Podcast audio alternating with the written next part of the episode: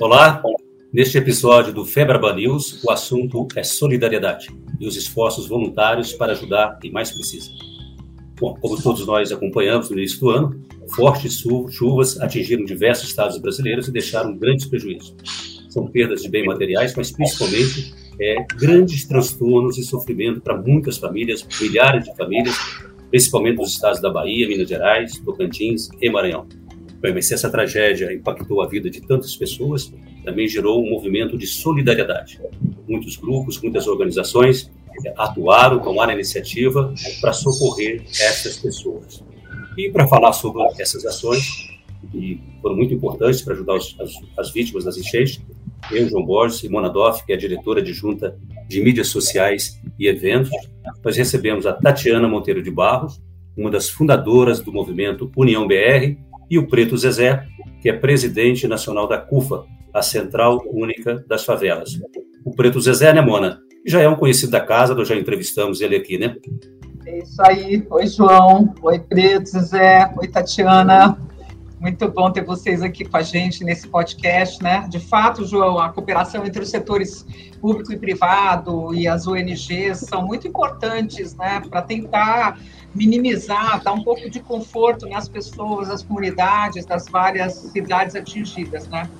Diante desse cenário, a FEBRABAN e a Associação Brasileira de Bancos, a BBC, e os seus bancos associados anunciaram a doação de 1 milhão e 200 mil reais cuja distribuição vai ser feita justamente por intermédio da parceria nossa com organizações não governamentais, como a União BR, representada aqui pela Tatiana, e a Central Única das Favelas, a CUFA, representada aqui pelo Pedro Zezé. Então, muito legal a gente poder estar entrando nessa parceria, né, João? E vamos começar a bater um papo para tentar entender como é que está a situação nas localidades, é, como é que vai ser essa, essa atuação de vocês, que é tão importante para a ajuda a chegar lá na ponta, né, João? Exatamente. Quem começa, Tatiana? Obrigada. Primeiro, um prazer, um privilégio estar aqui com vocês todos. É, Febraban e ABC, muito obrigada pela parceria e confiança. Preto Zezé é um amigo pessoal e parceiro também de trabalho de longa data, então que tem todo o meu carinho e admiração. A gente brinca que a gente é família é, enfim, presente. É, é um, um trabalho, esse todo, que está sendo realizado na Bahia, de muita importância nosso movimento. Nosso movimento foi criado no comecinho da pandemia, um movimento voluntário, nacional, apartidário. A gente é a ponte entre quem quer ajudar e quem precisa de ajuda. E a gente realmente coloca o holofote nessas pessoas que fazem um trabalho incrível principalmente como a culpa, por exemplo, na ponta. Então a gente realmente ajuda a ponta e põe o holofote nessas causas e junta forças. A gente sempre acredita que unidos a gente é muito mais forte, chega muito mais longe, enfim. E na Bahia está acontecendo a mesma coisa. A nossa campanha lá de urgência, principalmente a gente também tem a CUFA como uma das nossas parceiras locais, como algumas ONGs também locais estratégicas montamos alguns hubs é, para distribuição, Ilhéus, Salvador, a gente tem outros. A da, o da CUFA é em Porto Seguro, então a gente não tem sobreposições diárias e a gente tem conseguido abastecer bastante. A Bahia e outros estados, mas principalmente a Bahia, que foi o mais atingido de todos, com assim uma situação crítica. Já abastecemos mais de 57 cidades, 70 comunidades e já levamos mais de 600 toneladas entre alimentos, colchões. Quando a gente fala que já levou, é que já entregou na ponta. É que não é que está indo. Ainda tem ainda muita coisa para acontecer lá. E ainda a gente também gosta muito de deixar um legado. Esse é uma das causas e como o União BR trabalha. Então, em outras causas de urgência, como no Amazonas, a gente abasteceu com, com oxigênio e deixamos usinas de oxigênio para manter nos hospitais os equipamentos que a gente abasteceu na área da saúde na nossa campanha, equipamentos e leitos para poder deixar um legado para todas as regiões do Brasil. Enfim, é assim que a gente trabalha. A gente está também fazendo agora um diagnóstico grande na Bahia para a gente ajudar no pós. Então, reconstruções de creches, escolas, é, praças, postos de saúde, coisas em comum que faz muita diferença para a evolução da comunidade. Obrigada, Tatiana. É. Eu, eu, acho que o Preto José poderia complementar, né, da, de como é que vocês encontraram a, a situação é, nos estados, não só na Bahia. Yeah, Mona e João e Tati, muito bom estar aqui com vocês novamente. A CUFA, na verdade, é a primeira vez que a gente faz essas atividades, porque a gente já desenvolve ação nas favelas há mais de 20 anos, trabalhando na perspectiva de desenvolvimento desses territórios, produzindo lideranças, produzindo uma agenda pública de direitos para discutir com os setores públicos, privados, para resolver os problemas da desigualdade. A pandemia nos obrigou a refazer a nossa estratégia de atuação. As nossas sedes viraram centro de distribuição e logística e a nossa rede de parceiros fez com que a CUFA se tornasse a maior interface entre quem mais precisa de ajuda urgentemente e porque a gente está nesses lugares né, já há muito tempo e as grandes empresas que queriam fazer doações, os parceiros como a União BR. E aí nós começamos a desenvolver ano passado, no primeiro ano da pandemia, uma campanha chamada CUFA contra o Vírus, em que juntou aí 187 milhões, chegou a um milhão e meio de pessoas. Depois, no ano seguinte, fizemos o Panela Cheia também, que aí foi uma parceria nossa, gerando Falcões, União SP. E agora voltamos de novo com a campanha, e essa terminou com 287 milhões, e agora estamos com esse problema das enchentes, né, que atingiram é, a cidade começou pela cidade da Bahia, mas já está em Minas, Goiás, Tocantins, Piauí, Maranhão. E aí, como a gente está lá também, a gente acabou direcionando, inclusive, todos os esforços da nossa ação, que já chegou aí a uns 510 milhões de reais, para esses estados. Né? E estamos aí desenvolvendo a nova campanha. Só para essas ações das chuvas já levantamos 87 milhões. Então, assim, a ideia de convocar, de engajar, para nós está sendo a maior satisfação nesse processo, de ver as pessoas engajadas com a organização da sociedade, que pode fazer com que a gente enfrente grandes problemas. E fico feliz da Febraban, inclusive, ser uma dessas parceiras que está tornando isso possível. Nós que ficamos felizes com a participação de vocês, né, Mona? Sim, nossa, é uma grande alegria poder ajudar, né? Como é que as populações reagem, né, quando vocês chegam com ajuda, com, imagino que vocês já chegam com não só com recursos, mas já chegam com as coisas que elas precisam, né? Colchão, eletrodomésticos, coisas para reconstruir as casas. Como é que é, Preto? Se não me engano, é, a, a, distribuição e a logística fica com vocês, né? Mas a Tatiana é, fato, deve acompanhar, né?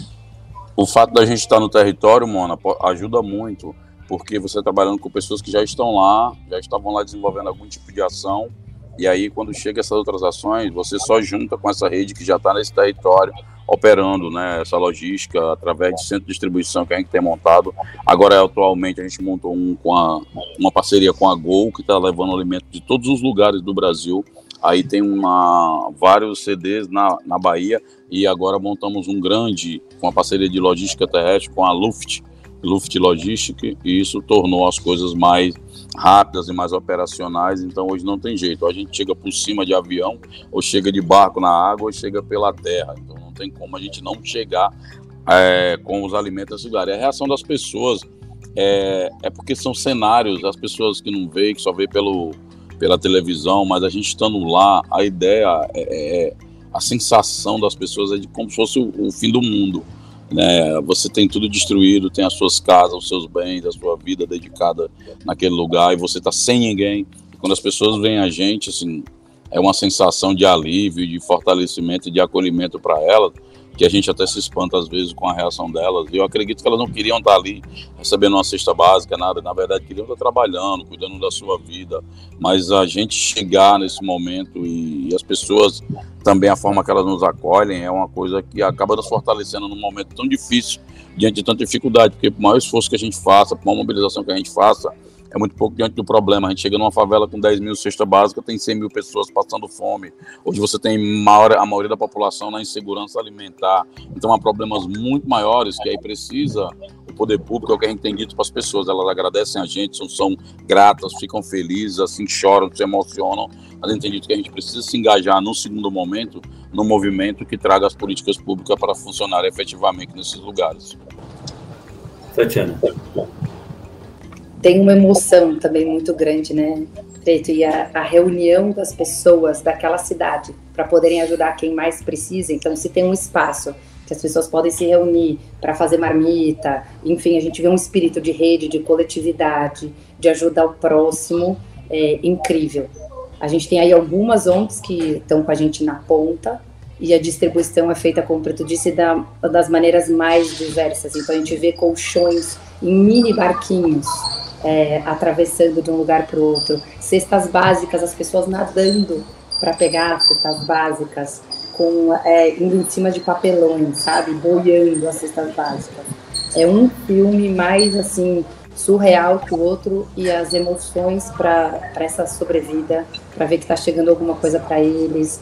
É realmente é isso que eu acho que nos dá força para que desse outro lado conseguir continuar arrecadando e não parando com essa logística insana né, Zé? Porque é cada situação que nos aparece, uma cidade pior que a outra, Minas está também um caos, uma situação muito difícil.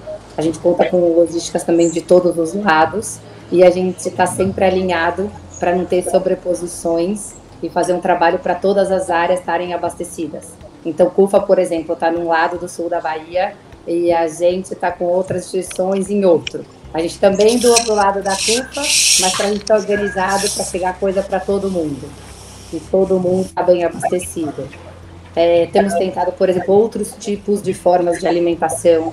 Essa semana a gente mandou mais de 50 mil produtos, comidas desidratadas, que só se misturam com água e não precisam de gás para poder ter um melhor aproveitamento sem desperdício, chegar em lugares mais remotos e ser fácil aquela alimentação, com proteína, com tudo para ser muito simples e precisar de menos recursos. A gente tem testado várias possibilidades para melhorar essa parte de, de emergência. E uma das coisas que a gente queria também deixar aqui, que a gente gosta muito, é de comprar localmente, o máximo que a gente puder, para estimular e o dinheiro ficar no lugar, tanto para cestas quanto para alimentos para as marmitas, enfim, para abastecer aqueles mercadinhos. A gente sabe o quanto faz diferença, 20, 30, 40 mil reais, e aquele dinheiro ficar ali é, então, tentar comprar o máximo localmente, menos possível vindo das grandes localidades para os lugares mais remotos, até para economizar nessa logística. Mona, eu queria é, colocar alguma coisa para eles. Isso é uma coisa muito interessante aqui. O papel deles, numa situação dessa, é fazer a ponte entre quem está disposto a doar e as pessoas que precisam. Porque às vezes acontece que há uma vontade de dar alguma contribuição e as pessoas ou entidades nem sabem como fazer. Aí o que eu colocaria duas questões que acho muito importante vocês é, trazer a experiência de vocês. Esse movimento que vocês fazem, você acha que ele, eles tendem a motivar mais doações, ou seja, com esse exemplo, e do lado das pessoas que recebem? É, vocês acham também que gera aí um movimento que vá além daquele momento específico de necessidade, ou seja, uma organização melhor dessas comunidades para que elas postulem mais, para que elas organizadamente possam reivindicar mais, possam se organizar mais? Como é que é esse trabalho mais orgânico, que eu acho fundamental também? Elas ficam descobrindo que elas são mais fortes do que ele imaginava que eram. E acaba muita gente que nunca se engajou em nada é, participando de alguma coisa, se descobrindo quanto líder.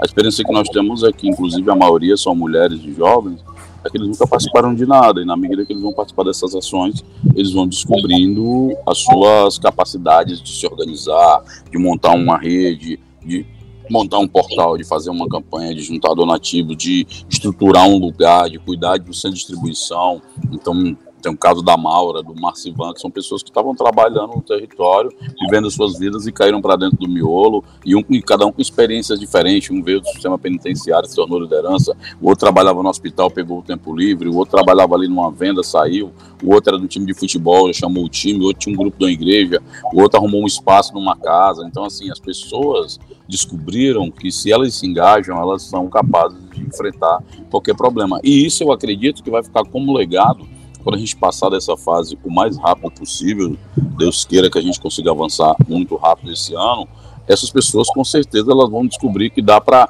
se juntar novamente, porque se foi capaz de juntar no pior momento que a humanidade vive, que é a pandemia, e nesses lugares onde elas estão, vai também ser o momento de se juntar para reivindicar outras coisas e para lutar pelos direitos e a presença de políticas públicas naquele território. Eu acredito nisso.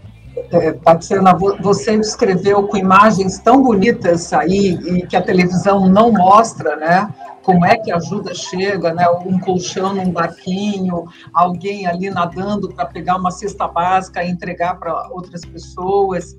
E, e, a gente lembra aqui que o brasileiro ele tem um pouco essa tradição de mutirão, né, de ajudar a construir uma casa, que a gente viu, o que a gente vê pela cidade, pela, pela, pela TV, são só imagens de destruição e não imagens de reconstrução. É, você diria que, que, nesse momento, em que momento que a gente está? As águas já baixaram, é, já tem cidades que estão começando a, a, reconstruir as casas, a limpar, as pessoas a tirarem documentos, estão é, se entreajudando. Olha, Mona, é, agora é uma fase que sim, as águas já baixaram bastante, as pessoas estão começando a retornar para suas casas, sem nada, as casas destruídas, é, enfim, as escolas, então os pontos em comum também. A gente, uma turma nossa saiu essa semana passada toda para fazer um diagnóstico, porque como a gente capta um recurso para o pós, então a gente está exatamente nesse período vendo o que está acontecendo é, em cada local, em cada cidade. A, as estruturas importantes de escola e tudo, a maioria continua firme, mas é, não tem mais nada dentro, é, nenhuma documentação, nenhum equipamento, nenhuma coisa. Então, provavelmente são reformas, mais do que montar estruturas do zero, sabe? É, o que, que a gente sente muito agora, e a gente tem mandado muitos, muitos kits de limpeza porque está numa fase para limpar é, tudo. Tem também mandado alimentos, mas muito kits de limpeza, porque vem vindo é, pedidos inúmeros para essa fase agora, para as pessoas voltando para as residências delas. E a gente também agora começa algumas campanhas com algumas empresas para troca de alguns eletrodomésticos, de algumas coisas que a gente conseguiu reunir é, para poder, enfim, é, tanto trocar ou dar novos, enfim, para estruturar algumas coisas de casa, de casas. Mas a gente quer muito reestruturar esses lugares em comum, que, que são os que eu te falei: creche, postos de saúde, escolas e hospitais, que a gente acredita ser pontos fundamentais para comunidades, enfim, e para essas cidades menores. Mona, eu queria colocar para ambos uma questão que é o seguinte: eles deram um depoimento de como é, são recebidos e a, e a, sensação, a emoção deles. É, eu perguntaria a cada um, se pudesse de uma maneira sintetizar o seguinte: como é que vocês é, entraram para essa atividade? Conhecemos já bastante a história de vocês, mas é bom a gente trazer isso, é, não simplesmente para expor vocês na biografia de vocês, mas é porque acreditamos também que experiências bem-sucedidas, bons exemplos, eles precisam ser conhecidos, porque também eles são motivadores. Então, o Pedro Zezé disse: olha, as pessoas começam a perceber que elas podem se modificar, elas podem ter ser mais, mais participativas. Então, eu queria, o Preto Zezé, que você começasse depois a Tatiana, de onde você partiu e qual foi o seu percurso? O meu percurso começa lá nas quadras, em Fortaleza, Ceará, já com meus pais que fugiram da seca do interior para ocupar uma terra, para tentar fugir, se pegar um atalho né, para escapar da fome no interior e eles ocupam um terreno em Fortaleza e ali começa toda uma luta. E ali começam minhas primeiras experiências também. Ali um moleque que cresce numa favela do Nordeste infelizmente cresce também é, muito pressionado por várias coisas. No meu caso eu tive que escolher entre estudar e trabalhar porque as notas azuis que eu tirava é, elas não resolviam tantos problemas como a nota de dinheiro Aí conheci um pouco a cultura do hip hop também, que aí ajudou essa coisa de organizar o discurso, organizar a revolta e se engajar em vários trabalhos de base nas favelas. E aí nos anos 2000 eu conheço a CUFA, e aí a CUFA amplia a capacidade de ver as coisas, de agir, melhora, qualifica né, o trabalho que eu já fazia de, de ativismo nas favelas, né, e eu ainda lavava carro na rua nessa época, e depois na CUFA eu em 2012 assumo a presidência nacional, porque dos anos 2000 até 2012 eu trabalhei muito organizando as CUFA dos outros estados, a, a ponto da CUFA chegar aos 26 estados, mais do Distrito Federal e mais ou menos 5 mil cidades. E agora já está em 20 países, então em 2012 eu assumo a CUFA Nacional, em 2015 as experiências da CUFA crescem internacionalmente, e aí eu assumo a presidência da CUFA Global, e agora 2021 com, a, com 2019, com a pandemia, eu tive que voltar para assumir a presidência da CUFA Nacional, para tocar a parte operacional, de logística e organização dessas campanhas emergenciais de enfrentamento à pandemia. E aí, na verdade, não foi nem como é que eu me encontrei, na verdade, foi a coisa que me encontrou e nunca mais eu consegui sair e acabou isso virando uma motivação de vida, juntar pessoas para ajudar outras pessoas e fazer o mundo um lugar melhor. Você, Tatiana, que história bacana, Preto. Foi muito importante trazer, são histórias inspiradoras, né? E certamente a Tatiana deve ter uma também. É isso mesmo, José é demais. É, uhum. Bom, eu sou de São Paulo, minha família também é daqui. O propósito e o ajudar o próximo, eu fui criada com isso dentro de casa. Minha avó paterna, é, mãe do meu pai, é fundadora da Fundação Dorina Noe para Cegos, foi vice-presidente por 50 anos. O meu avô, do lado materno, é, foi quem construiu a Beneficência Portuguesa e doou para a cidade, além de ter, enfim, escolas e hospitais na região de Sorocaba também, ter doado. Então, isso sempre foi muito natural e dentro de casa a gente ser criada num ambiente de propósito. Eu, com oito anos, já vendia rifa de bingo na escola. É, já era voluntária desde novinha, sempre fui em asilo, em abrigo, em creche, enfim. É, dentro da nossa situação de, de, privilégio, a gente sempre soube o nosso, a importância do olhar ao próximo e do quanto a gente podia fazer a diferença é, e do tamanho da responsabilidade que se carrega quando está dentro desse ambiente. Então, eu fui voluntária desde novinha da ONG Liga Solidária, que a minha bisavó, enfim, também já eram voluntárias, minhas tias, presidente e tal, que também são muito parceiras do Preto e adoram. É, sou conselheira de algumas ONGs, Fundação Amor Horizontal, Horas da Vida, que é ligadas à saúde.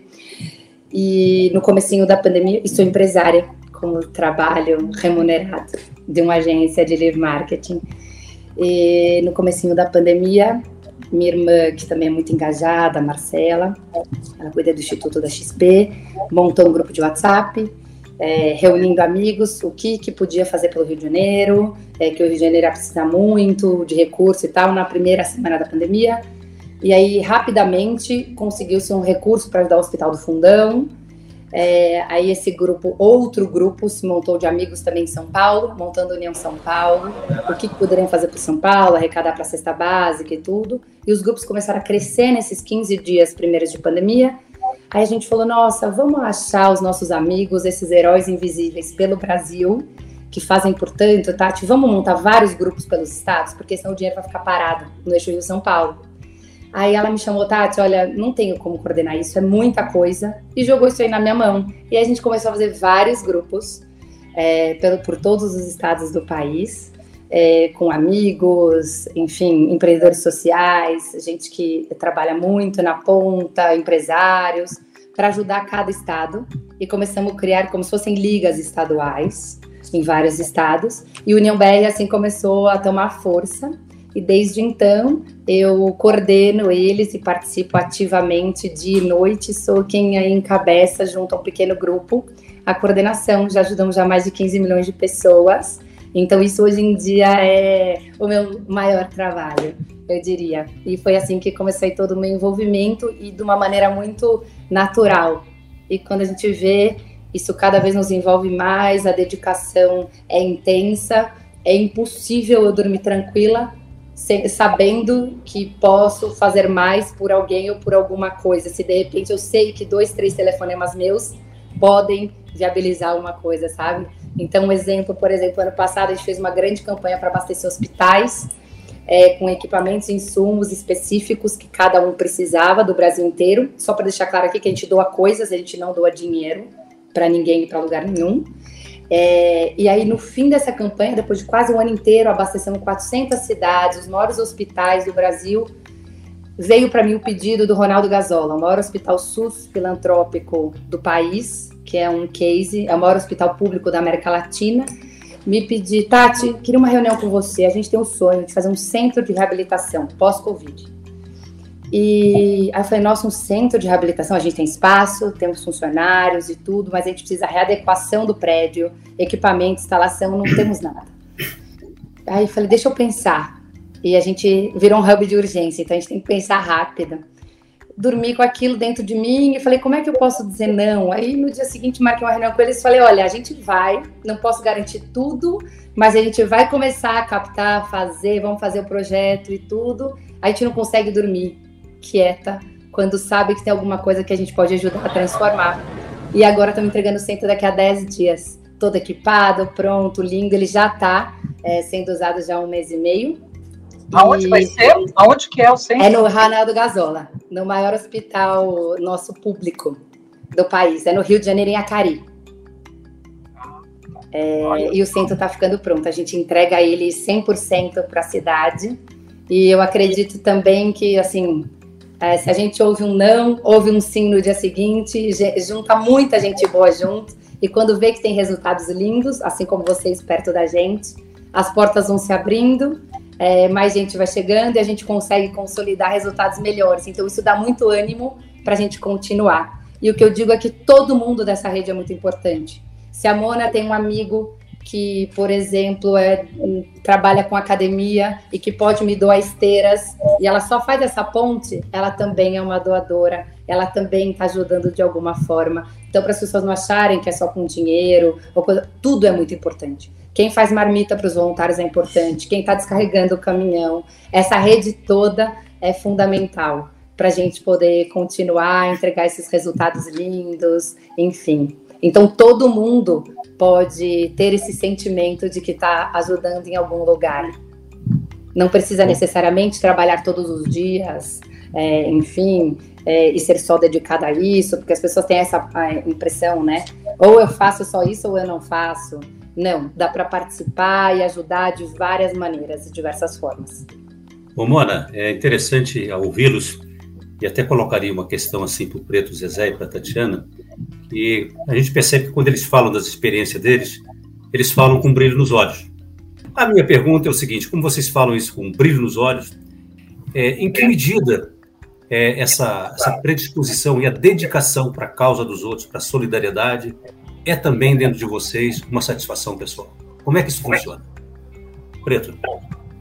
É, eu acho que é o que alimenta a gente caminhar, né, diante de situações tão desfavoráveis, diante de cenários tão tristes, né, um cenário que a gente vive no Brasil de mais de 600 mil pessoas que perderam a vida, de quase aí 20 milhões de pessoas desempregadas, fora que estão no subemprego, né, pessoas que não se alimentam bem, e você está ali levando um oxigênio à esperança. Eu acho que isso torna a gente mais forte. Eu acho que isso é, ajuda a gente a formatar valores que civilizatórios importantes para um momento que a ideia de igualdade, a ideia de justiça social, ela está perdendo lugar para uma ideia de lei e ordem, de gente armada para fazer justiça com a própria mão.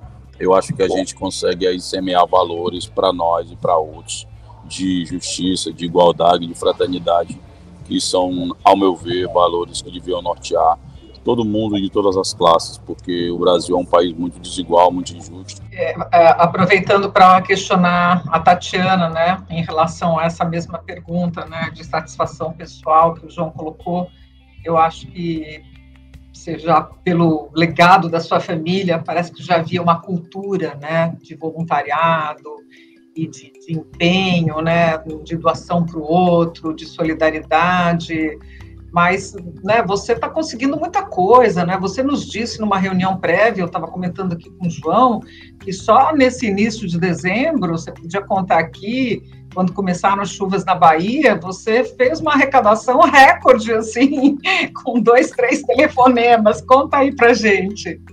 Ai, Mona, a verdade é isso. Eu acho que quando você passa valores, exemplo, né?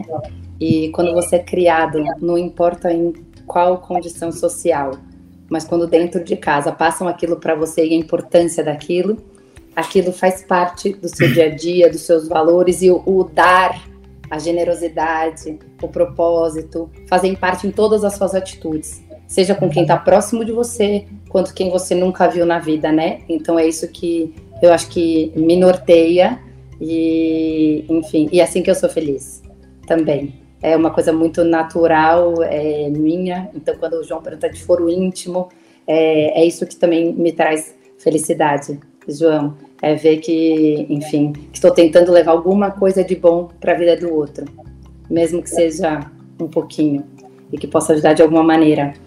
É, sim, Mona, no comecinho a gente tem aí uma facilidade e viramos também um hub de urgências.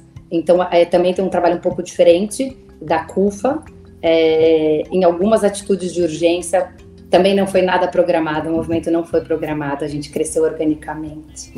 É, algumas situações de urgência, a gente teve que se reinventar e, e trabalhar, assim como foi para a Bahia, fizemos na urgência do Pantanal, na maior queimada, então, nos aliamos com ONGs específicas daquela localidade, artista, e começamos uma arrecadação. E a gente se organiza em 24, 48 horas e começa ali uma arrecadação, põe uma campanha no ar é, de microdoação e começa no paralelo a acionar também as empresas para doações maiores, né? E assim foi também na Bahia. E quando a gente lança uma micro, uma campanha de microdoação, artistas, empresários, vira aquela, aquele looping de, repor, de repostagens, é, viraliza aquilo e realmente as campanhas tomam força e a gente vê a quantidade de pessoas e a solidariedade que é o Brasil.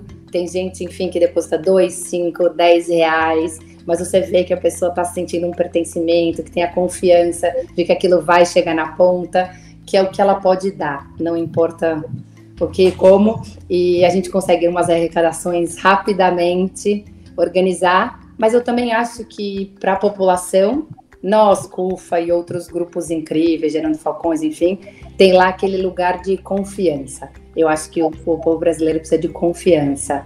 E acho que a gente ocupa esse lugar na, na cabeça das pessoas, por isso que também consegue essas doações. Eles veem os nossos resultados, a transparência, os compliance, as empresas que estão junto, as entregas. Então, acho que isso é, contamina para que as doações sigam aumentando e as campanhas com sucesso. O Preto Zezé diz uma coisa agora que eu acho que vale, vale a pena a gente pensar e refletir. Uma frase rápida ele mencionou a, a, desigualdade que existe no país, milhões de pessoas com enormes necessidades, e ao mesmo tempo ele disse: olha, não é nem falta de dinheiro, o que é verdade. Eu sou um jornalista experiente da área de economia, e a coisa mais chocante no país é você perceber que tem um lado que é simples desvio, desvio mesmo, mas você tem um outro lado que é o desperdício pelo uso menos eficiente das coisas. As coisas se perdem pelo caminho. Então, Pedro Zezé, eu gostaria que você me desse um pouco a sua visão disso, para que o país não só seja mais solidário, que é o que nós estamos falando aqui, mas para que também que haja a menor distância possível entre o uso dos recursos públicos e os recursos públicos pertencem ao cidadão, que deve ser destinado às pessoas mais necessitadas. Como é que a gente trabalha melhor isso no país para que a gente tenha os melhores resultados e chegue de uma maneira mais rápida e mais eficaz para as pessoas que mais precisam? Eu penso que a primeira coisa é a organização da sociedade, para ela ficar, ela se tornar participativa, ela ficar fiscalizando, ela ficar acompanhando, ela ficar colaborando desde o início até a implementação. O segundo é a sociedade também se organizar numa agenda pública, a liderança das organizações, para pautar a política, os políticos e gestores, porque eles meio que resumem para nós a participação da sociedade de dois em dois anos ao voto. A gente não pode se submeter a essa lógica e nem se acomodar com isso. Nós temos que participar todos os dias, até porque as eleições são transitórias, acontecem dois em dois anos, os políticos são passageiros, mudam de partido ou saem da estrutura, e a nossa agenda quanto sociedade ela é permanente. Então, acho que com esse tripé de participação, acompanhamento e participar, entender política é o que a gente faz todo dia, acho que a gente consegue avançar e construir um projeto que compartilhe riquezas e oportunidades, ao invés de deixar rolar essa injustiça, desigualdade que está aí, onde a riqueza fica sempre concentrada na mão de poucas pessoas. É, é, Preto, você diria que desde a pandemia, a gente até conversou disso em outras lives também, mas eu quero sentir é, qual é a sua percepção nesses dois anos de pandemia.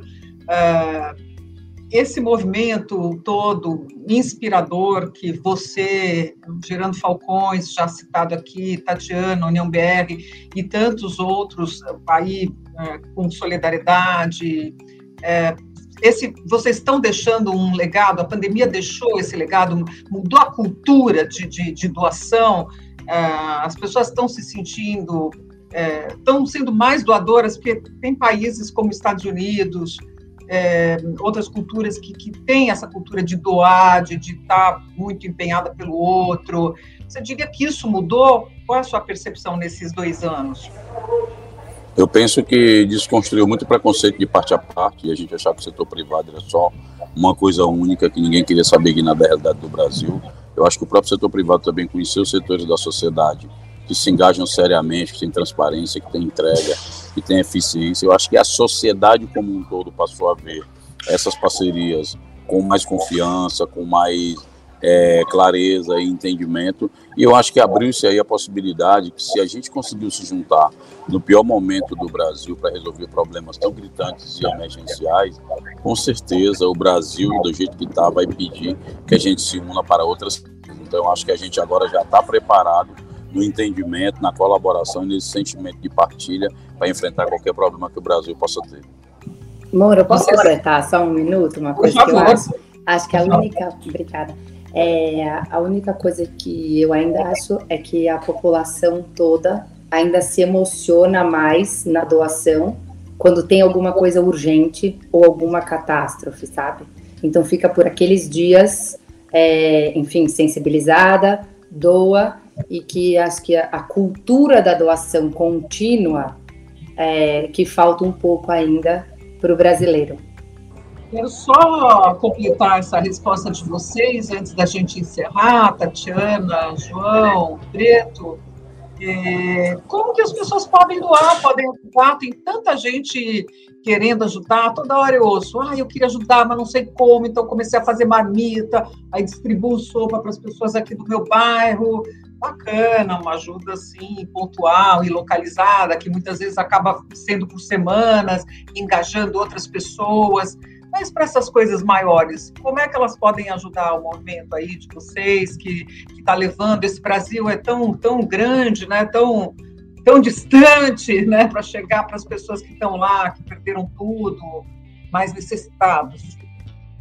Eu acho que é só acessar um pouco as nossas redes aí, a todo tipo de colaboração, de tempo, de donativo, de dinheiro, de força física, de gente para estar tá junto é, é uma realidade que pede ajuda de todos com o tempo que você tiver. Se tiver tempo só para ficar na internet divulgando a campanha, serve.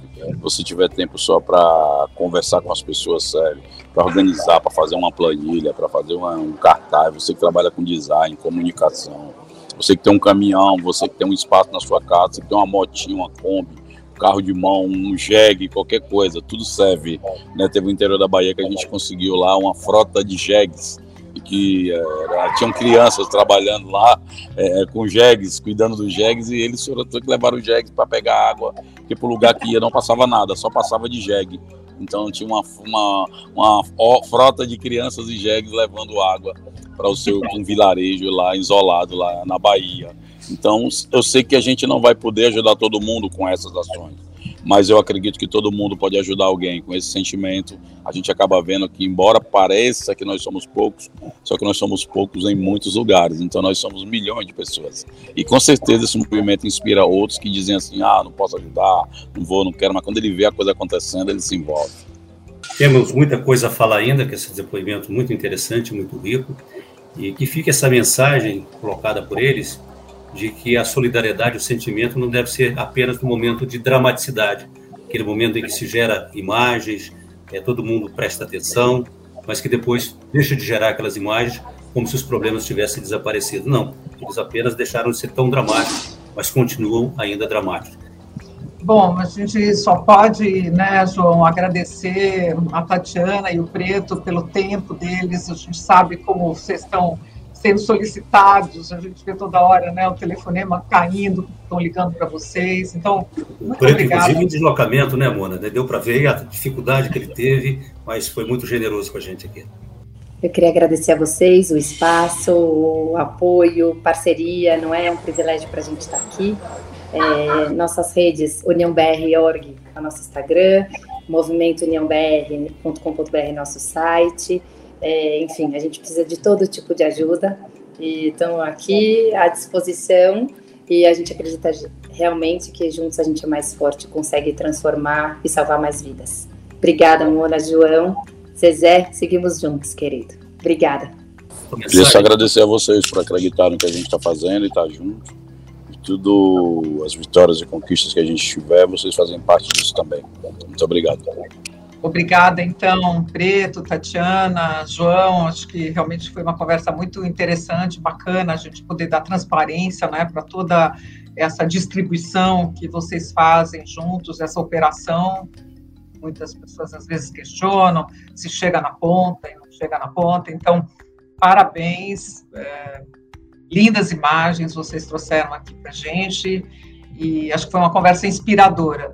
E também acredito que seja mais uma demonstração aqui de como o setor bancário tem um compromisso né, com a sociedade brasileira para ações de solidariedade. Né? Outra iniciativa importante que a gente quer lembrar aqui, desde o início da pandemia, é a doação de cerca de 2 bilhões em ações humanitárias e para infraestrutura hospitalar desde o início da pandemia. Então, nós estamos juntos, vamos seguir com vocês e agradeço a você, internauta, que nos acompanhou também até aqui. Espero que tenha achado a conversa interessante. E mais esse episódio do nosso Febraban News com tendências e novidades que fazem parte do nosso dia a dia. Até a próxima.